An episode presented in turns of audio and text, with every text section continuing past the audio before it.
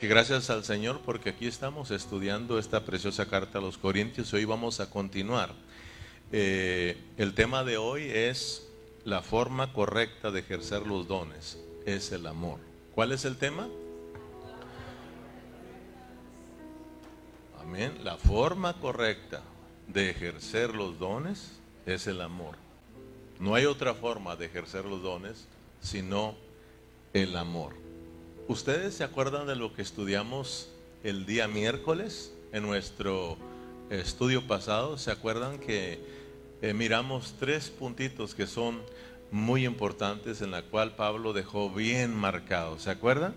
De esos tres puntitos que eran muy sencillos y que eran muy prácticos. ¿Se acuerdan ustedes, hermanos? Tres puntos importantes ya lo pusieron ahí, ¿verdad? No, si ese Berna les ayuda. Miré que los ojos se les abrieron.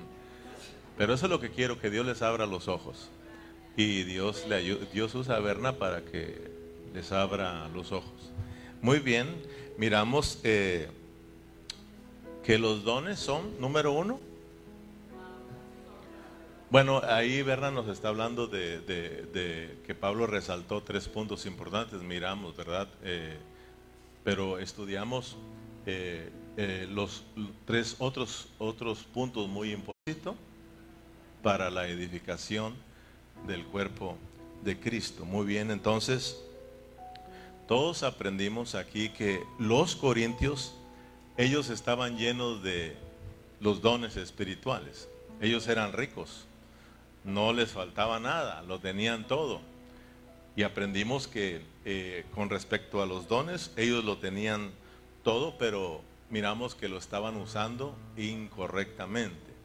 Pues sus dones los estaban usando incorrectamente y hermanos, fue el resultado de que eso les, les trajo serios problemas a la iglesia en Corinto. O sea, se estaban olvidando de el propósito de los dones, que era para la edificación del cuerpo de Cristo. Entonces vamos a, estamos mirando que hoy en día pasa lo mismo. Hoy en día la iglesia tiene dones. Ahí estamos enriquecidos, ¿verdad? Pero cada uno de nosotros como miembros tenemos, aunque sea dijimos que es un don. Usted tiene un don porque usted es miembro del cuerpo de Cristo y como miembro tiene un don. Pero por eh, pero se han usado incorrectamente hoy en día. La iglesia está sufriendo porque se ha usado incorrectamente, porque los han usado para el bien de uno mismo. Y por eso hoy, si alguien va a predicar, luego no quiere ir si no le pagas. O sea, ya es, muchos lo hacen para enriquecerse, muchos lo hacen para sacar ventaja y sacarle el dinero a los hermanos y luego miramos a otros que vienen para hacer milagros. Y también, si tú quieres tu milagro, pues entonces tienes que pagar para que Dios haga tu milagro. Y, así lo estamos mirando. ¿Y qué ha traído eso a la iglesia? Ha traído serios problemas, porque aunque tienen los dones, miramos que los están usando incorrectamente. Y a veces nosotros los cristianos nos emocionamos tanto, hermano, que a veces eh, nos dicen, va a venir a tal lugar cierto hermano que Dios lo usa en sanidad y todo mundo corre. Todo mundo corre y no le importa si se queda sola la congregación, se van porque viene tal predicador que Dios lo usa en sanidad y se lanza a todo mundo, ¿verdad? Y yo quiero decirte que a veces, aunque sí surgen los milagros, quiero decirte que es solamente puro ruidajo, que a Dios, en vez de agradarle, le causa molestia. Mientras que los cristianos vienen emocionados. Y se nos olvida que en la iglesia local está el mismo Dios. Y que en la iglesia local tú puedes experimentar milagros también. El mover del Señor. ¿Sí o no? No, no estoy diciendo que no es malo que vayas. Estoy hablando de que como nosotros somos arrastrados por no entender también lo que Dios nos está hablando. Entonces, abramos nuestro entendimiento, nuestros corazones, para que Dios nos enseñe a hoy que la forma correcta de ejercer los dones es a través del amor, el amor, el amor. Y de eso vamos a hablar. Padre Celestial, aquí estamos, abrimos nuestros corazones para que tú deposites tu palabra, para que tú nos hables y nos impartas vida. Y que hoy al salir de este lugar podamos mirar, Señor, y captar que verdaderamente el uso correcto de los dones es el amor. Si nosotros, Señor, usamos los dones y nos olvidamos del amor, tu palabra nos dice que es como un, un, metal que, que resuena, es un ruidajo que a ti no te agrada, Señor. Y tú nos has puesto en este lugar para agradarte solamente a ti. Háblanos, te lo pedimos en el nombre de Cristo Jesús. Amén y amén. Amén, hermanos. Vamos a Primera de Corintios. Primera de Corintios capítulo 12 y vamos a leer el versículo 31 para de esta manera introducirnos al capítulo 13 eh, en esta tarde. Primera de Corintios capítulo 12 versículo 31. Léanlo conmigo. ¿Lo tienen todos, hermanos? Dice, procurad pues Así como que si está, trae ganas. Procurad pues los dones mejores. Procurar pues los dones mejores. Mas yo os muestro un camino aún más excelente. Y me encanta porque Pablo nos deja prendidos. Yo digo, wow, qué escritor tan más maravilloso el apóstol Pablo que nos queda aprendido. Ya vamos captando el asunto de los dones y dicen, pero hay algo más. Hay algo más mejor que eso que ya han captado. Y luego se brinca al capítulo 13, eh, ¿verdad? Pero fíjense que el, el Pablo nos da una lista de dones pero fíjese que al terminar, porque ya miramos la lista de los dones que están en los versículos anteriores, pero al cerrar el capítulo 12 nos pide a nosotros que procuremos, ¿qué hermanos? Los dones mejores. Que procuremos los dones mejores. Y el mismo apóstol Pablo nos dice cuáles son los mejores dones. Si tú lees 12, 13 y 14, tú descubres cuáles son esos mejores dones. Tal vez si yo te pregunto a ti, hermano, cuáles son los mejores dones, porque pregunté el miércoles y aquel que está estudiando conoce, pero aquel que no está estudiando ni presta atención, yo, le puedo, yo lo puedo agarrar en curva. O Dios nos puede agarrar en curva si yo pregunto a ustedes cuáles son los mejores dones para que tú te decidas por ellos. Pues, pues a saber. Pero si tú brincas al capítulo 14, vamos al, capítulo 14 antes de entrar al 13, porque 12, 13 y 14 nos hablan de todo este asunto de los dones. Pero eh, Pablo usa tres capítulos para regular este asunto de los dones, porque había un descontrol. Si usted lee estos tres capítulos va a darse cuenta que Pablo de repente él mismo nos pone ejemplo y nos dice, nos pone el ejemplo de el profetizar y el hablar en lenguas. El Pablo eh, dice, yo quisiera que, porque eh, hablar en lenguas es un don, y dice, está bien si, si todos hablan en lenguas. Y yo también quisiera que todos hablaran en lenguas, pero más, más, más que profeticen, más que hablen de parte de Dios. ¿Por qué? Porque el que habla en lenguas, dice, solo se edifica a sí mismo. Fíjate bien. Pero el que habla de parte de Dios, el que profetiza, ese edifica a los hermanos. Y la meta de los dones, ¿qué es? Edificar la iglesia. No es para uno propio.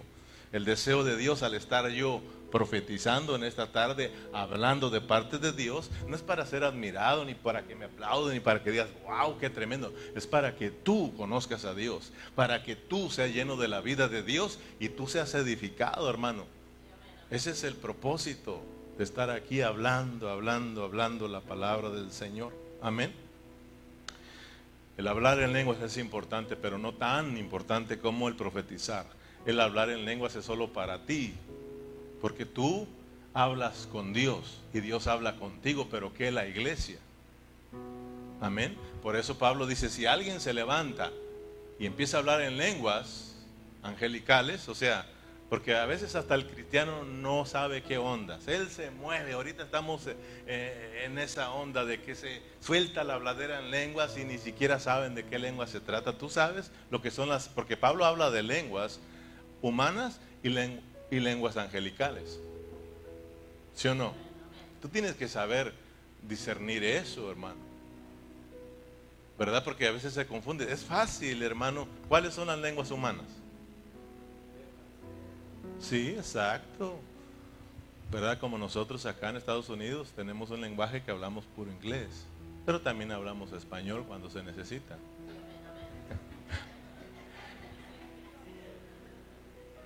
Como ahorita pues todos son, son mexicanos, tengo que hablarles español. Pero si hubiera americanos, pues ponemos a Yanin. ¿Verdad? Lenguas humanas lenguas angelicales. O sea, es un lenguaje, es un lenguaje que solo Dios sabe, es un lenguaje muy diferente al, humano. ¿Sí o no, hermano?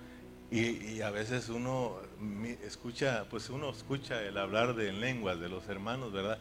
Y a saber qué es, porque, bueno, yo te digo esto porque hay una tremenda, hermano, pues confusión en todo esto, que a tal grado de que hay iglesias que entretienen a los hermanos, porque hoy en día tú sabes de que se tiene que hablar en lenguas.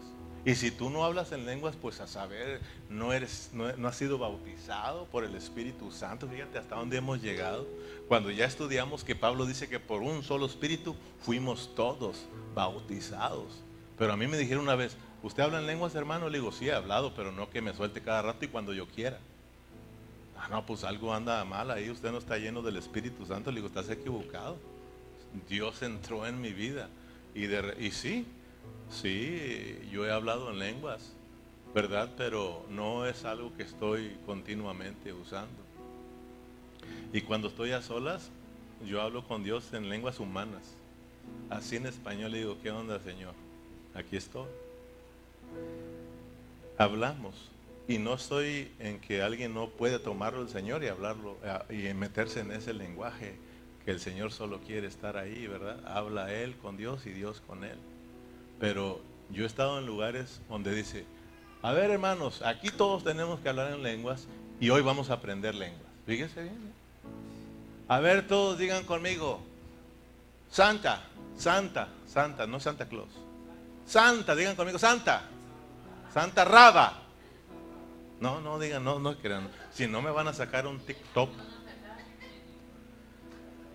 Pero así todo, Santa Raba, calla así, Upa Raba, calla así. Júntenlo, Apa Raba, así, Upa Raba, calla.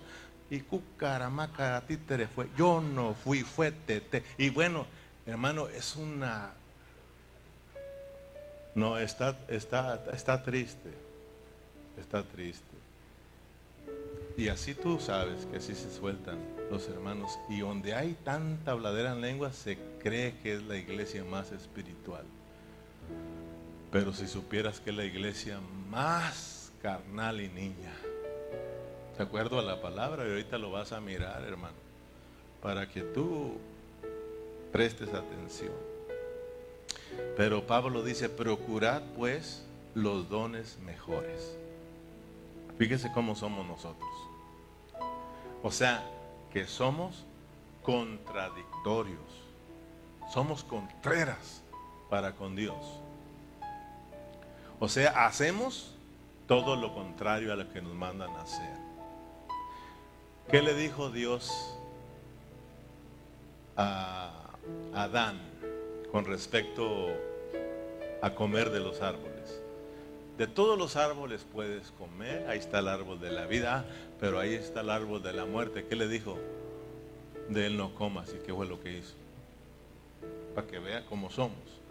Y luego, le, luego dice Dios después, mira, yo los pongo entre dos caminos, ¿verdad? El camino de la vida y el camino de la muerte. Y Dios nos aconseja, yo te aconsejo que te decidas por el de la vida para que vivas tú y tu descendencia. ¿Y qué hacemos? Hay dos caminos, uno amplio lleva a la muerte, uno angosto lleva a la vida. Sigan el angosto para que vivan. ¿Y qué hacemos? Caminamos como queremos, sin restricciones, sin que nadie nos diga nada. Todo a lo contrario de Dios. ¿Sí o no?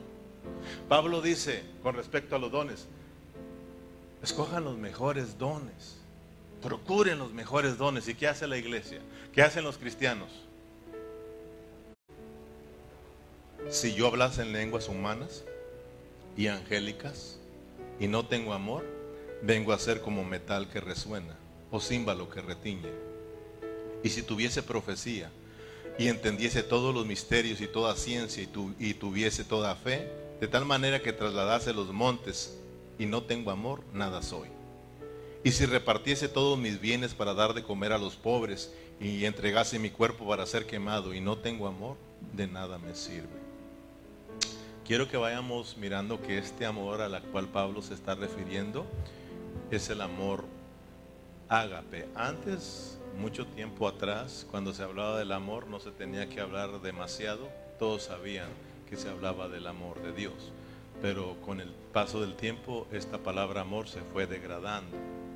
Se fue degradando por la maldad a tal grado de que el amor se usa para las intimidades entonces por eso ahora se tiene que explicar a qué amor se está explicando. Hay amor de familia, hay amor hasta los perros. Pero aquí es el amor de Dios, que es el amor que ágape, ágape, el amor de Dios. Es decir, estamos hablando del mismo Dios, porque Juan dice que Dios es amor. El amor no tiene que ver nada con Dios. Dios es amor.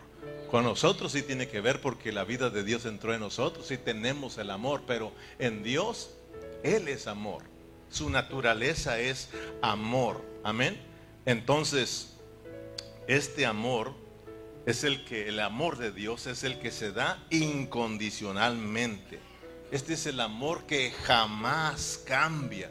Por ejemplo, tú, tú tienes cierta clase de amor, pero si no es el de Dios, de repente cambias tu amor cambia, el amor humano. Por ejemplo, cuando te tratan bien, tú amas a la persona, ¿sí o no?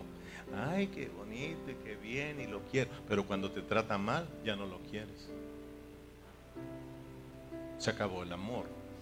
Pero este amor es el amor ágape, el amor de Dios. Amén. El amor, el amor que nunca cambia. Entonces, Pablo está diciendo, capten, los dones sin el amor de Dios no funcionan. Porque Pablo dice que, estoy hablando como ejemplo para que lo entendamos, Pablo nos está diciendo como que si el, el amor es el motor del vehículo, un vehículo puede estar bonito con su rinzote, sus llantas y su transmisión enorme, lo que quieras, pero si no tiene motor, no funcionará.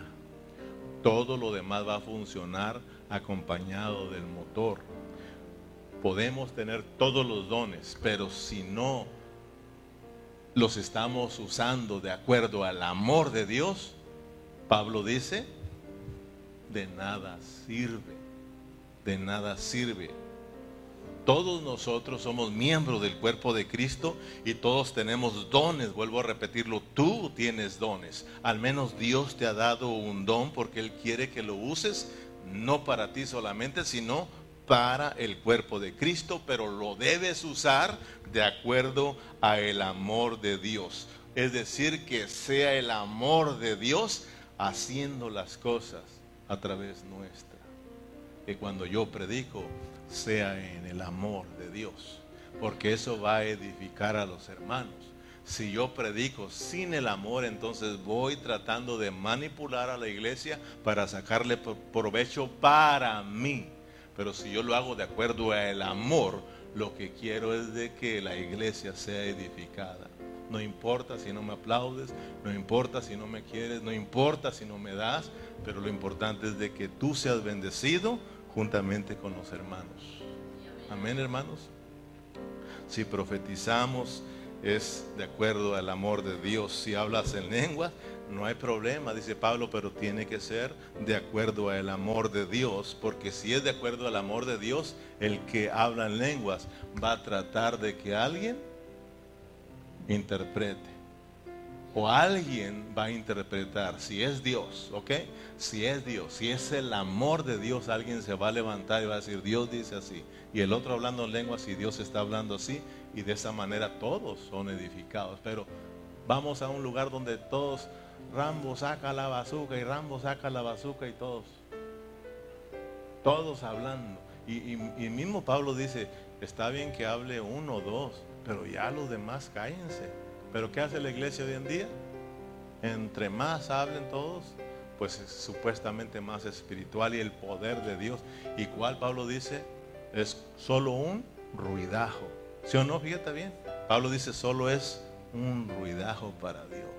Qué triste, hermano.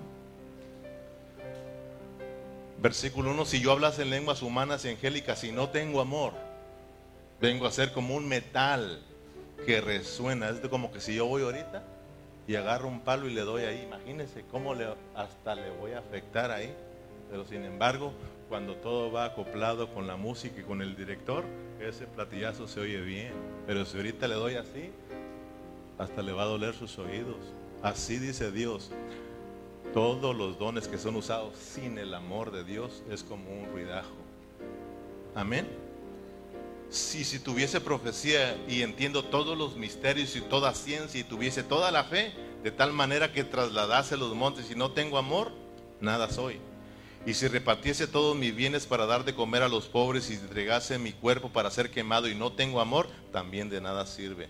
El amor es sufrido es benigno, el amor no tiene envidia, el amor no es ansioso, no se envanece, no hace nada individuo, no busca lo suyo, no se irrita, no guarda rencor, no se goza de la injusticia, más se goza de la verdad. Todo lo sufre, todo lo cree, todo lo espera, todo lo soporta. El amor nunca deja de ser, pero la profecía se acabarán y cesarán las lenguas y la ciencia se acabará. Pero el amor dice Pablo, permanece para siempre. Amén, hermanos. Entonces, como te decía Pablo, está alineando este asunto de los dones con el amor. Y me gustó eso. Él decía, el amor es como el corazón en el cuerpo de Cristo. Nuestro cuerpo tiene un corazón, ¿sí o no? Que sin ese corazón nuestro cuerpo ya no funciona más lo mismo. Nosotros somos el cuerpo de Cristo, ¿verdad? Y tiene un corazón. Pero ese lo decía el predicador, ese corazón es el amor. Una iglesia que no tiene amor, nada es. El testimonio más grande de una iglesia es el amor de Dios. Cristo mismo dijo, y en esto conocerán todos que son mis discípulos, en que os améis los unos a los otros. Fíjate, ese es el, el testimonio más grande, no es cuán bonito hablas, no es cuánto haces, no es cuánta gente tenemos. El testimonio que impresiona a Dios es el que está lleno de su amor. El amor es importante. No estoy diciendo que no hay que hablar, no estoy diciendo que no hay que traer gente, no. Que el testimonio más grande, y me atrevo a decirte que el, el testimonio que será para siempre y por toda una eternidad es el amor. Porque el amor es la expresión de ese Dios todopoderoso. Por eso su amor jamás dejará de ser. Todo se va a acabar, todo se terminará, aunque pertenezcan a Dios. Dios las da porque en su tiempo se necesitan, pero después que Dios haya terminado su obra lo quitará, pero lo que nunca y jamás quitará será su amor, porque Dios es amor y el testimonio por la eternidad será el amor de Dios. Que Dios nos ayude, hermano, a abrazar el amor de Dios. Entonces, hoy yo quiero darte tres puntos. Me gusta por puntos porque los aprendemos y es más fácil de practicarlos, de que se nos queden y practicarlos. Entonces, yo quiero mostrarte en esta tarde tres características rápidamente de lo que es el amor de Dios. Tres características importantes. Número uno, el amor enriquece. Fíjate bien lo que es Dios como amor. Enriquece. Lo que Dios quiere hacer, que es? A través de su amor, enriquecer, enriquecernos. Diga conmigo, enriquecerme. Para que miren lo importante que es el amor y tú ames, desees el amor de Dios. Número uno, el amor nos enriquece. Versículo 1 del capítulo 13 de esta primera carta a los Corintios. Si yo hablase en lenguas humanas y angélicas y no tengo amor, vengo a ser como metal que resuena o címbalo que retiñe. Y si tuviese profecía y entendiese todos los misterios de toda ciencia, y si tuviese toda fe, de tal manera que trasladase los montes, si no tengo amor, nada soy. Y si repartiese todos mis bienes para dar a comer a los pobres, si no tengo eh, y no y entregase mi cuerpo para ser quemado y no tengo amor, de nada me sirve. Yo estoy leyendo una y otra vez porque recuerden que a través de la repetición está el aprendizaje. Así me miras tú todo el día leyendo el, el mismo versículo, el mismo capítulo y a medida que lo estoy repasando y repasando, viene la revelación de Dios. Por eso lo estoy repitiendo para ver si se te queda. Porque a la primera ni prestaste atención. La segunda menos. Y a ver si a la otra ya prestas atención. Porque a veces a la primera ni siquiera leímos tu mente a saber dónde estaba. Entonces, de unas tres o cuatro veces que la leamos, a lo mejor en una sí le prestas atención y Dios te habla, hermanos. Entonces, fíjate bien por qué lo volví a leer. Aquí hay cinco, bueno, bueno, ya te dije, cinco dones. ¿Miraste algún don que mencionó ahí, hermano? Mencionó cinco. Por eso te digo, si no prestamos atención, pero ahí había cinco. Díganme, sin ver ahí, sin ver ahí, Berna, a ver, ¿cuáles son los cinco dones que mencionó? dígame una, para, ¿eh? No, don, don, don. Ahí lo que estamos estudiando lo vuelve a repetir. Si yo hablas en lengua, si yo, si yo tengo de revelación, eh, empieza a hablar ahí de los dones. Y, quiero que mire que estos dones que menciona Pablo, si no van acompañados del amor que dice, nada son, porque estamos hablando, fíjate bien, de que el amor de Dios enriquece. Si no tienes amor, los dones carecen de riqueza. ¿Me explico, hermanos? O sea, un don nada es sin el amor, porque el amor número uno enriquece. Entonces, ¿qué es lo que hace rico el amor? Perdón, los dones, el amor. El amor, es decir, hacerlo rico es que los traen a la realidad. O sea que, hermano, no hay como, o sea que cuando los dones del Señor se mueven en la iglesia bajo el amor de Dios, eso es rico, hermano. Eso es sabroso. No solamente para la iglesia, sino es para Dios también. O sea, mira, bien que la iglesia empieza a ser enriquecida cuando nos movemos en el amor de Dios. Pero cuando no nos movemos el amor de Dios, todo lo que se haga es vano carece de realidad, carece de las riquezas de Cristo, de las riquezas de Dios, porque el amor enriquece. Fíjate Romanos capítulo 4, versículo 5.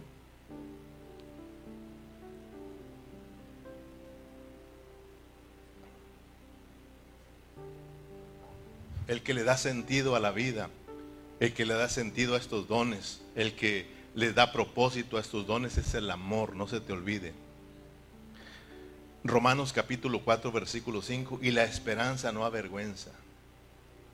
Porque la Romanos 4, 5, entonces ayúdame, Berna, donde dice, y la esperanza no avergüenza, tal vez eh, puse mala cita. Y la esperanza no avergüenza, porque el amor de Dios, en el 5, 4 lo pondría al revés. 5, 4. 5, 5, estábamos todos 5, 4, 5. Estabas ahí, estamos cerquita. 5, 5, gracias. Eja. Y la esperanza no avergüenza, porque el amor de Dios, fíjate, la esperanza no avergüenza, dicen de riquezas. Porque el amor que hace, hermano, se enriquece. Fíjate, hermano, qué precioso. Cada miembro del cuerpo de Cristo, tú tienes el amor de Dios y tienes un don para que tú seas rico y enriquezcas a los hermanos. Como miembro yo tengo que tomar esa responsabilidad. Es de abrazar el amor de Dios y de que todo lo que haga lo haga con el amor. Y eso va a traer vida a los hermanos, va a traer vida al cuerpo, va a enriquecer el cuerpo de Cristo. Muchas de las veces, ¿sabes por qué vivimos tan pobres y miserables como cristianos? Porque se nos olvida el amor, el amor de Dios. Tenemos amor para otras cosas pero el amor de Dios no se ha desarrollado porque ya lo tienes ahí. Porque el amor es Dios. Dios es amor. Y Dios se te dio por medio del Espíritu Santo. Tenemos la vida de Dios, tenemos el amor de Dios para que tú ames con ese amor. ¿Te das cuenta por qué a veces no soportamos a los hermanos? Porque no abrazas el amor de Dios, porque el amor de Dios todo lo soporta. Todo lo soporta, todo lo, lo aguanta todo lo sufre. Y a veces no queremos sufrir. Un dolor de cabeza. ¿Y por qué Dios me abandonó? Hermano, todo lo sufre. Ay, no me saludaron, no me invitaron. Y ya no quieres a los hermanos. Es el amor de Dios. El amor todo lo sufre, todo lo soporta. El amor nunca deja de ser, el amor de Dios no cambia, hermano. Estén bien o en malas cosas, el amor de Dios ahí está. Me quieras o no, ahí está el amor de Dios. Me ofendas, ahí está el amor de Dios para perdonarte y amarte a pesar de. Amén. Cada miembro de Cristo tiene don y tiene el amor para que esos dones los ejercetas a través de, los ejerzas a través del amor. Amén, hermanos. La Biblia nos dice, Pablo en todas sus cartas nos habla acerca del amor, del amor, del amor. Y cada vez que habla de los dones, el amor siempre enseguida, porque no funcionan si no es a través del amor. Y Pablo en todas sus cartas resaltó el asunto del amor. De todo lo que él hablaba decía algo más importante, el amor, el amor, el amor. Y Pablo dice en Primera de Corintios 14, 1, no vaya allá, que sigamos ese amor, seguid el amor. Y también nos dice que nos revistamos del amor, Colosenses 3:14. Y también nos dice que nos vistamos de amor, que seamos ricos en amor, segunda de Corintios 8:9. Y que debemos de funcionar en amor, primera de Corintios 13:1, lo que estamos mirando. Para que veas que siempre Pablo estuvo, hey, sigan el amor, hey, revístanse del amor, hey, obren bajo ese amor, el amor, porque el amor nos enriquece, el amor enriquece el cuerpo de Cristo. Amén. Segundo, el amor edifica. Fíjate lo que hace el amor. Número uno, nos enriquece para que veas que es precioso el amor de Dios, porque te hace rico, te hace experimentar la riqueza de Cristo, o sea, la realidad de la vida, pues. Y el amor número dos nos edifica, el amor edifica. Todo lo que hagamos sin amor, eso no va a edificar a nada. Y, y Dios, Dios lo que quiere es que la edificación de la iglesia. Los dones los dio para qué? Para que tú seas famoso. Te dio los dones para que seas rico. Te dio los dones para que seas admirado por la gente. Te dio los dones para la edificación del cuerpo de Cristo. Pablo eh, dice que Dios, Dios dio dones a la iglesia. Y él dice, pero estos dones los dio para edificación del cuerpo de Cristo. Para edificación de la iglesia, que es el deseo de Dios, que su iglesia sea edificada. Entonces regresemos al capítulo 3 para que miremos que el amor edifica. Capítulo 13 de la misma carta a los Corintios. El amor es sufrido, es benigno, el amor no tiene envidia, el amor no es jactancioso, no se envanece, no hace nada indebido, no busca lo suyo, no se irrita, no guarda rencor, no se goza de la injusticia, mas se goza de la verdad. Todo lo sufre, todo lo cree y todo lo espera y todo lo soporta. Amén, hermanos. El amor edifica y lo dejó bien claro en Primera de Corintios 8:1. Regresemos al capítulo 8 que ya pasamos un buen tiempo atrás y hablamos de que este amor edifica y que el que ama a Dios es reconocido de parte de Dios. En cuanto a lo sacrificado a los ídolos, sabemos que todos tenemos conocimiento. El conocimiento, ¿qué dice? Ah, pero el amor. Si ves para qué es el amor? ¿El amor qué? ¿Para qué es, hermano? O oh, el amor, número uno, el amor enriquece. Número dos, el amor nos edifica. Cuando somos dirigidos por ese amor de Dios, es cuando verdaderamente amamos a los hermanos y es cuando verdaderamente estamos por los hermanos, nos damos por los hermanos, porque nuestro anhelo es verlos crecer, verlos eh, ser edificados. Amén, hermanos. Cuando nosotros abrazamos el amor de Dios antes de hacer cualquier cosa, antes de hablar cualquier cosa, pensamos un ratito. Si lo que voy a hacer, lo que voy a hablar, va a bendecir a mis hermanos. Pero cuando no es el amor de Dios, eh, enójese quien se enoje. Y yo hago lo que quiera. Y no nos importa la iglesia. Por eso es de que te vas a meter a problemas con Dios, hermano. Pero cuando uno, hermano, entiende y uno va siendo capturado por ese amor de Dios, antes de hacer cualquier cosa la piensas. Lo que voy a hacer va a edificar a mis hermanos. Lo que voy a hablar va a edificar a mis hermanos o los va a dividir. Si los va a dividir, mejor me callo y no hago nada si los voy a bendecir y van a ser edificados, entonces yo lo hago y lo hablo, porque sé que los hermanos van a ser bendecidos.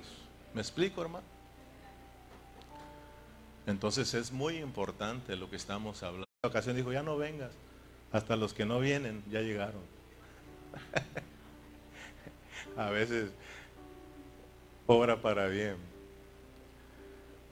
Pero estoy hablando de lo que tú hagas cuando entiendes el amor de Dios. Yo amo a Dios y yo amo a los hermanos. Primero está Dios y primero están los hermanos. Hay otros que no dicen primero mis dientes y después mis parientes.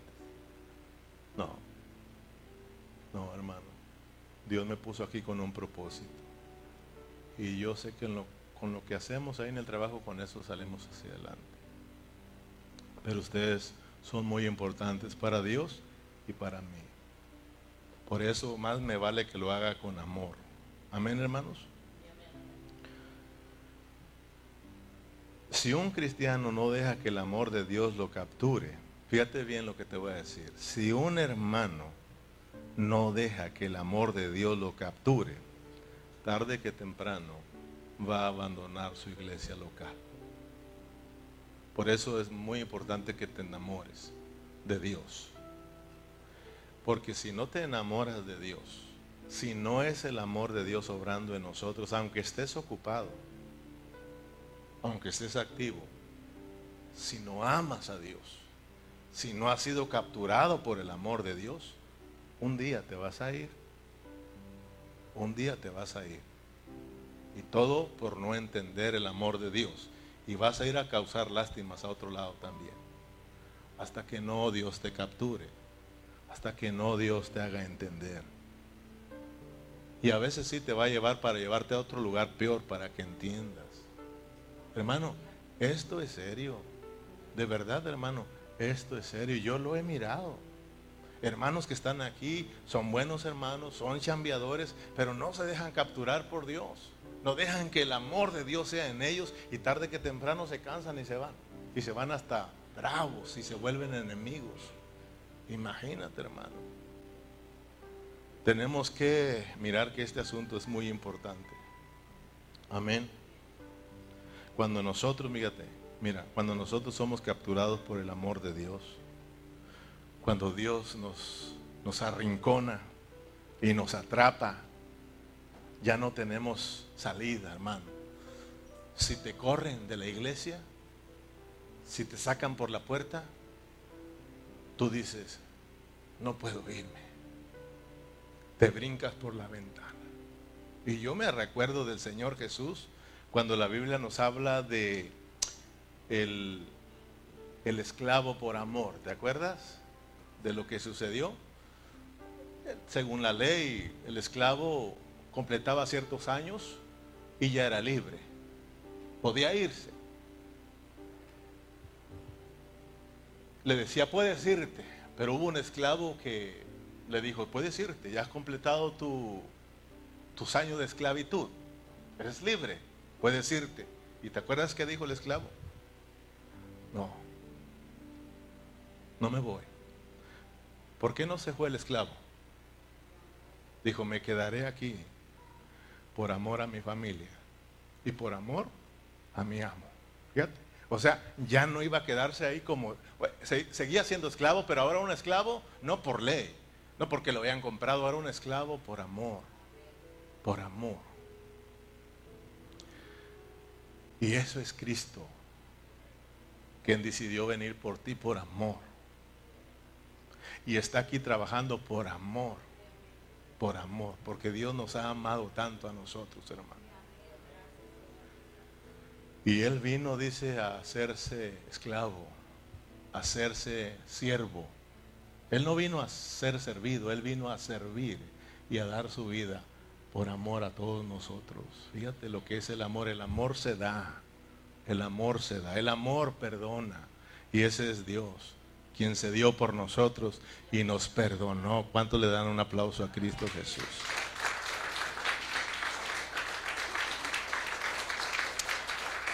Entonces cuando entendemos el amor de Dios, si alguien nos saca de este lugar, nos volvemos a meter. Por amor a los hermanos. Porque hemos entendido el amor de Dios. Pero cuando alguien nos saca y no entendemos el amor de Dios, ya ni los quiero ver en pintura. Hermano, vamos que nos saque, nos vamos solos. Con poquito que no nos guste el asunto, nos vamos porque no hemos entendido el amor de Dios. Número tres, terminamos, el amor permanece para siempre. Mira qué bonito y qué práctico. El amor número uno, el amor enriquece. Número dos, el amor nos edifica. Y número tres, el amor permanece para siempre. Por eso estamos viendo lo importante que es el amor. El amor junto con los dones enriquece. El amor junto con los dones edifica. Y el amor juntos con los dones es para siempre, hermano. Amén. Primera de Corintios 13, 8 y versículo 9. Primera de Corintios 13, 8 y 9. El amor nunca deja de ser. Diga conmigo, el amor nunca deja de ser. Eso significa que el amor es para siempre. Es eterno. Porque el amor es Dios. Y Dios es eterno. Amén. Nunca deja de ser. Pero fíjate bien, pero las profecías se acabarán y cesarán las lenguas. Y la ciencia acabará, porque en parte conocemos y en parte profetizamos, mas cuando venga lo perfecto, entonces lo que es en parte se acabará. Si nosotros no prestamos atención, no entendemos si sacamos de contexto este versículo, como muchos predicadores, por no prestar atención, por no leer con cuidado, sacan de contexto estos versículos y sí hablan del amor, pero bien fuera sacado de onda. Pero cuando tú estudias con cuidado, tú vas captando el hablar del apóstol Pablo y no lo sacas de contexto. Hoy en día tenemos dos extremos con respecto a estos versículos que, leímos. Unos dicen que estos dones ya no existen. Muchos, muchos lugares vas a escuchar que estos dones ya no existen. El de las profecías ya no existe, mucho menos el andar hablando en lenguas, porque ya vino lo perfecto. Ellos dicen que lo perfecto es ansiados. Pablo, ¿sabes bajo qué contexto está hablando Pablo? Esos versículos que leímos que todo eso se acabará, pero el amor es para siempre. Él está hablando bajo el contexto de un crecimiento en vida. Fíjate, ¿quién lo va a entender si Dios no le ilumina a uno, hermano? Pablo está hablando de la importancia del crecimiento en vida. La vida del cuerpo o el cuerpo de Cristo es para qué? Cuando hablamos del crecimiento del cuerpo de Cristo, de la edificación, estamos hablando de un crecimiento en vida. Ya hablamos que cuando hablamos del cuerpo de Cristo estamos hablando de un asunto de vida. Cuando hablamos de la, de la iglesia estamos hablando de la administración de Dios. Es por medio de la iglesia que Dios lleva la administración de Dios, pero necesita el cuerpo, ¿sí o no? Pero un cuerpo está lleno de vida, de vida, de miembros que están llenos de la, de la vida de Dios y activos para llevar a cabo la administración de Dios como iglesia.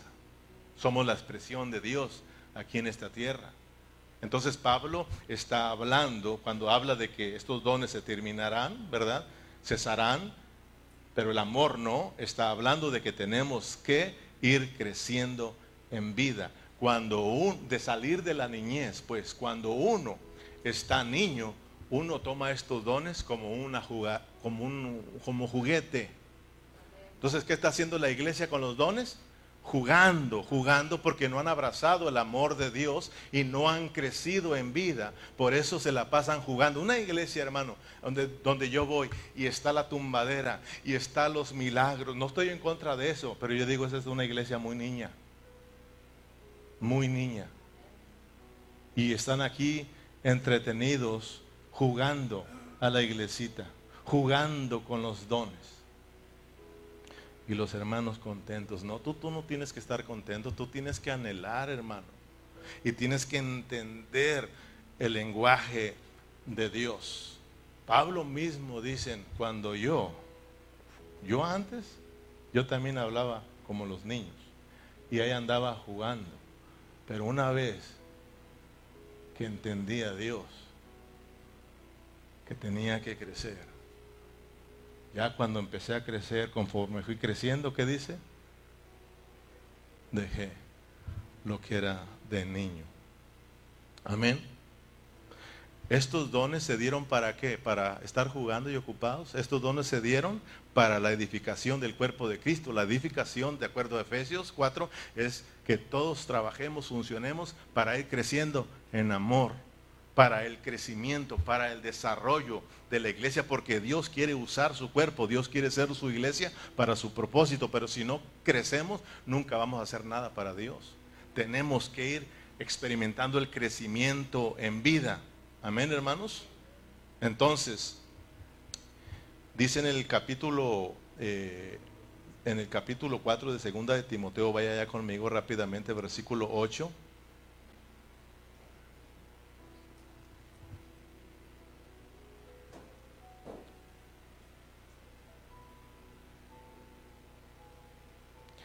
El crecimiento en vida, hermano, mientras que lo busques, el crecimiento en vida, acuérdate que no solamente es para que tú lleves a cabo la voluntad de Dios, el propósito de Dios, sino que acuérdate que Dios viene por su iglesia. Y Dios viene por una iglesia que ha crecido, una iglesia que ha madurado, porque Él viene a establecer su reino y quiere usarla para el reino. Amén, hermanos. Entonces, ahorita, mientras que Cristo viene en su segunda venida, nosotros tenemos que estar ocupados creciendo en vida, disfrutando la vida, funcionando bajo esa, ese amor de Dios. Amén. Cuando, porque de repente va a venir la manifestación, que es la venida de Cristo, que es el reino. Y entonces todo lo que es la profecía, los dones, se terminaron. Pero el amor no se termina, el amor continúa, porque es el testimonio de Dios. Amén. Entonces, mientras que Cristo viene, tenemos que ejercer estos dones, pero ejercerlos en amor, para que nosotros vayamos dejando la niñez y estemos listos para la segunda venida de Cristo. Amén. Recuerda, recuerda siempre que es el amor de Dios el que te va a preparar para la venida de Cristo. ¿Quieres ir con Cristo? Abraza el amor pero quieres quedarte y seguir en niñez, sigue jugando con los dones sin el amor. Es muy importante, hermano. Dice Pablo a Timoteo en su segunda carta, capítulo 4, versículo 8, por lo demás, hermanos, por, los, por lo demás me está guardada la corona de justicia, la cual me dará el Señor juez justo en aquel día, cuando Él regrese, cuando establezca su reino. Dice, y no solo a mí, sino también a los que, ¿qué? ¿Cómo, ¿Cómo esperamos la segunda venida de Cristo? Oh, con amor, hermanos. Amando, amando, amando la venida del Señor. Porque amamos al Señor. Si amas la venida, amas al Señor. Lo amas con ese amor de Dios, hermano. La venida de Cristo, hermano, se espera amándolo. Amándolo. Amén. Entonces, hermano, miremos que cuando estos dones son dirigidos por el amor, vamos a dejar que la niñez. Y vamos a darnos cuenta que es mejor el amor de Dios, porque el amor de Dios es eterno. Las lenguas, la profecía, pero el amor no. Entonces cuando uno entiende, uno abraza el amor. Y no estamos haciendo un lado los dones, sino que los dones funcionan correctamente bajo el amor, la dirección del amor. Regrese rápidamente al 13-12 de Primera de Corintios. Ahora vemos por un espejo, Primera de Corintios 13, 12 y 13. Ahora vemos por un espejo para que veas que te estoy hablando la palabra del Señor. Ahora vemos por un espejo oscuramente, mas entonces veremos cara a cara. Ahora conozco en parte, pero entonces conoceré cómo fui conocido. Y ahora permanece en la fe, fíjate bien, ahora permanece en la fe, la esperanza y el amor. Estos tres, pero el mayor de ellos es el amor. Y ahora permanece en la fe, la esperanza y el amor. Estos tres. Cristo en vosotros. O sea, la la fe y la esperanza le pertenecen a Dios, son de Dios, así como el amor. Pero Pablo dice, miren, capten, la fe es de Dios, la esperanza es de Dios, pero el mayor de ellos es el amor. Fíjate hermano, después de que cuando Cristo venga, ya no vas a necesitar la fe, ni la esperanza pero el amor sí. ¿Por qué vas a necesitar el amor? Porque el amor no se termina. Porque el amor es la máxima expresión de Dios.